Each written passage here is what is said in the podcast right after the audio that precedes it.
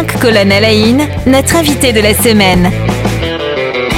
Bonjour à toutes, bonjour à tous. Notre invité cette semaine s'appelle Gabriel Monet. Bonjour, bienvenue. Bonjour.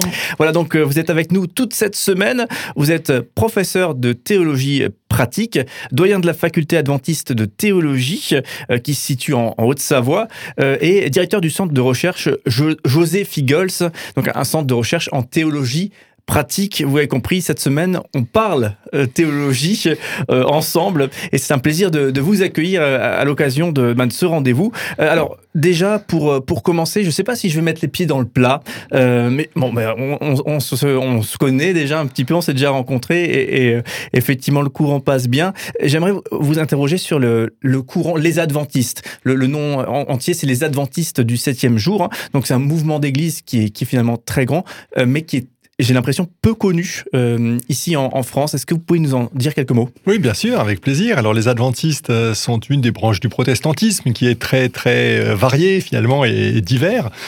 c'est une branche qui est née en Amérique du Nord au milieu du 19e siècle, qui découle un petit peu, qui se rapproche du baptisme peut-être, mais son nom dit pas mal de choses. Hein. En tout cas, deux des, des caractéristiques spécifiques, si on peut dire, parce que l'essentiel est quand même commun avec l'ensemble des protestants sur la foi seule, la grâce seule, Jésus Christ au centre. Voilà, donc les, spécificités, ce seraient euh, les adventistes, donc le mot advent qui signifie l'attente, le retour, hein, sous-entendu de, Jésus. Donc les adventistes ont mis un, accent particulier sur cette espérance, ce retour en gloire de Jésus qu'ils attendent, que nous attendons comme tous les chrétiens finalement, mais avec un accent particulier.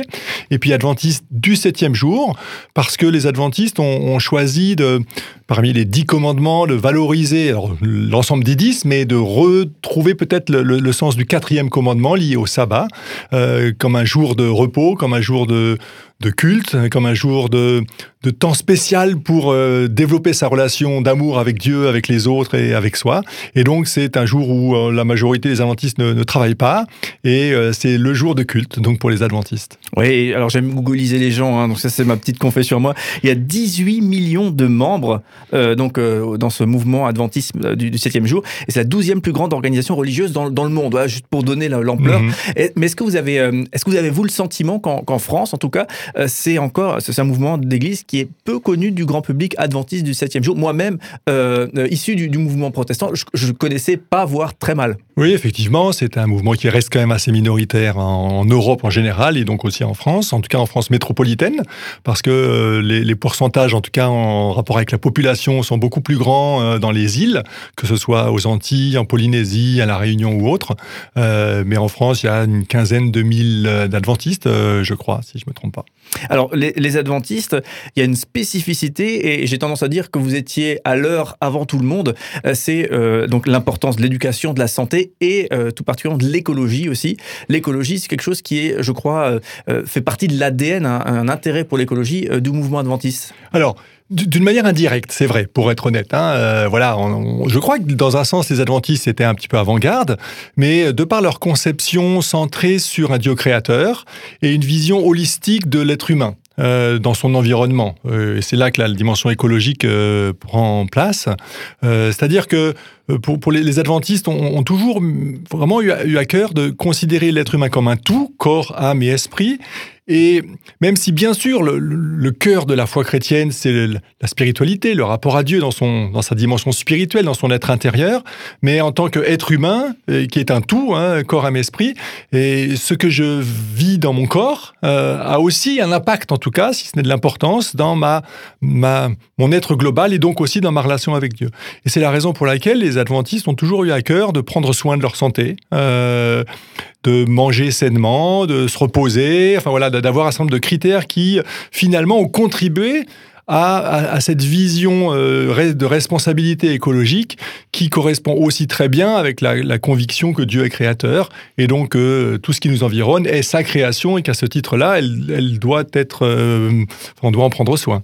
Oui, alors c'est pas du tout un critère de, foi, mais beaucoup d'adventistes personnellement ont choisi d'être par exemple végétarien ou ce genre de, régime alimentaire. Absolument, voilà. Et, c'est intéressant parce que moi-même j'ai grandi dans une famille plutôt végétarienne. Je suis un végétarien non strict, hein, si je suis invité, qu'il n'y a que de la viande, je vais la manger volontiers. Pour moi, le, la relation humaine, la relation humaine va primer par rapport à ce qu'il y a dans mon assiette. Mais globalement, si je peux manger végétarien, je, le fais. mais je l'ai longtemps fait avec ce souci de ma santé. donc d'une manière assez finalement anthropo, du sens du mot humain, hein, anthropos l'homme, euh, anthropocentré quoi, pour moi. Et ce n'est qu'il y a, bon, maintenant une vingtaine d'années peut-être, mais euh, que dans ma démarche intellectuelle, j'ai dit, mais, mais pourquoi je suis végétarien? Oui, c'est, je crois que c'est bon pour ma santé de faire attention à ce que je mange, ce que je bois, etc. Mais aussi, ça a du sens par rapport à, ma place dans ce, cet environnement plus global. Et le fait d'être végétarien a enfin, à une dynamique positive par rapport aux, soins de la, nature. Alors, c'est vrai qu'on pourrait creuser énormément de sujets, hein, puisque le mouvement adventiste, euh, c'est un mouvement euh, qui est à l'origine de, nombreuses euh, organisations d'éducation, de santé, aussi de très nombreux établissements de santé qui sont à l'issue, à l'origine, pardon, issus du, monde adventiste. Hein. On pourrait en citer de, très nombreux. Mais justement, si on reste un petit peu sur le mouvement écolo, j'ai la, sensation que de plus en plus de personnes aujourd'hui formulent cette phrase être, croyant, finalement, c'est être écolo, c'est s'engager pour, pour l'écologie, quelque chose qui semble assez, assez nouveau. Mais aujourd'hui, on fait vraiment un lien fort entre les deux. Comment vous sentez ça, vous?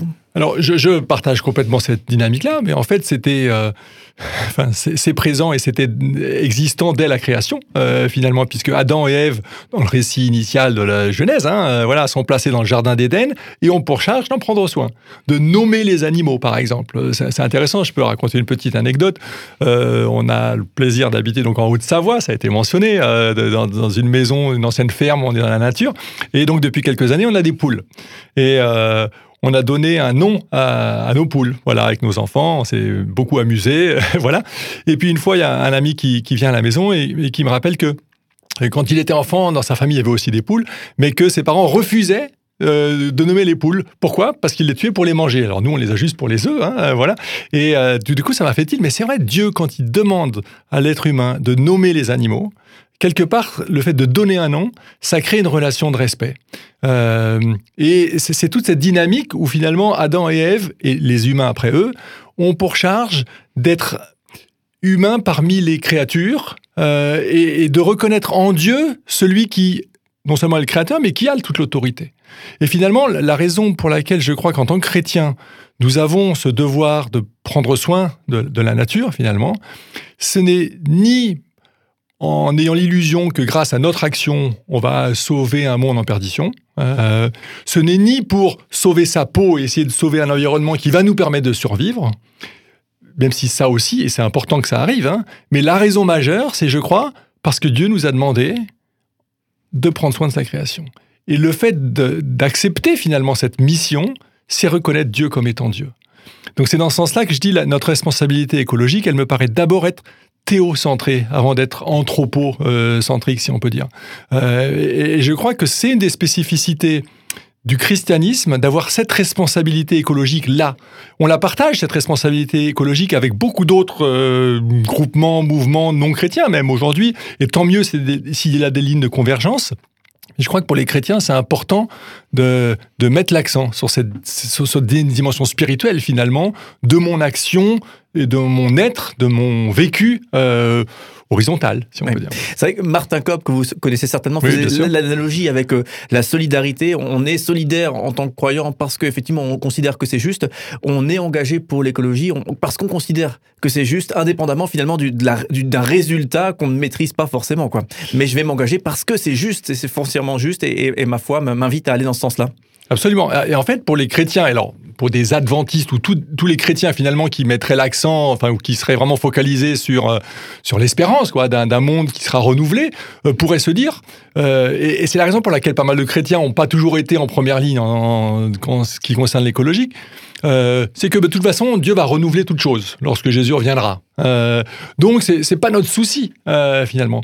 Et, et, et c'est pas faux. C'est pas notre souci. alors ça, l'est aussi. Mais euh, ce n'est pas à nous de nous occuper de savoir ce que va devenir ce monde euh, dans, l'avenir. Euh, si on ça, ne, nous dégage pas de la responsabilité. En, en m'entendant parler, je, réalise que ça peut être mal compris, mais je crois que vous, comprenez bien ce que, je veux dire. Euh, mais c'est parce que voilà, le, monde aurait beau finir demain, euh, je protégerai les oiseaux, la nature aujourd'hui. Euh, voilà, c'est parce que je fais confiance que Dieu maîtrise toutes choses et qu'il m'a confié cette responsabilité-là, que je le fais avec joie. Oui. Le scénario catastrophe ne nous empêcherait pas effectivement de rester de demeurer euh, écolo euh, en, tant que, en tant que croyant pour le Parce coup. que c'est une philosophie d'être et de vie Ouais. et de ce qui est quelque chose qui désigne mon rapport à Dieu.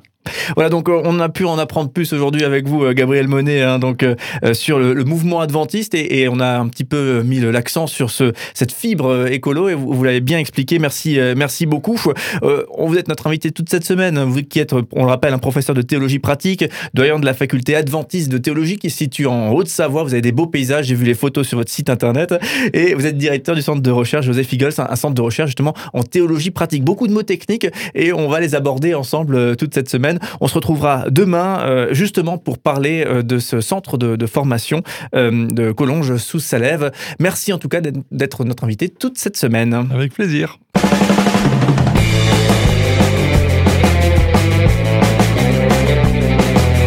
Cinq colonnes à la notre invité de la semaine.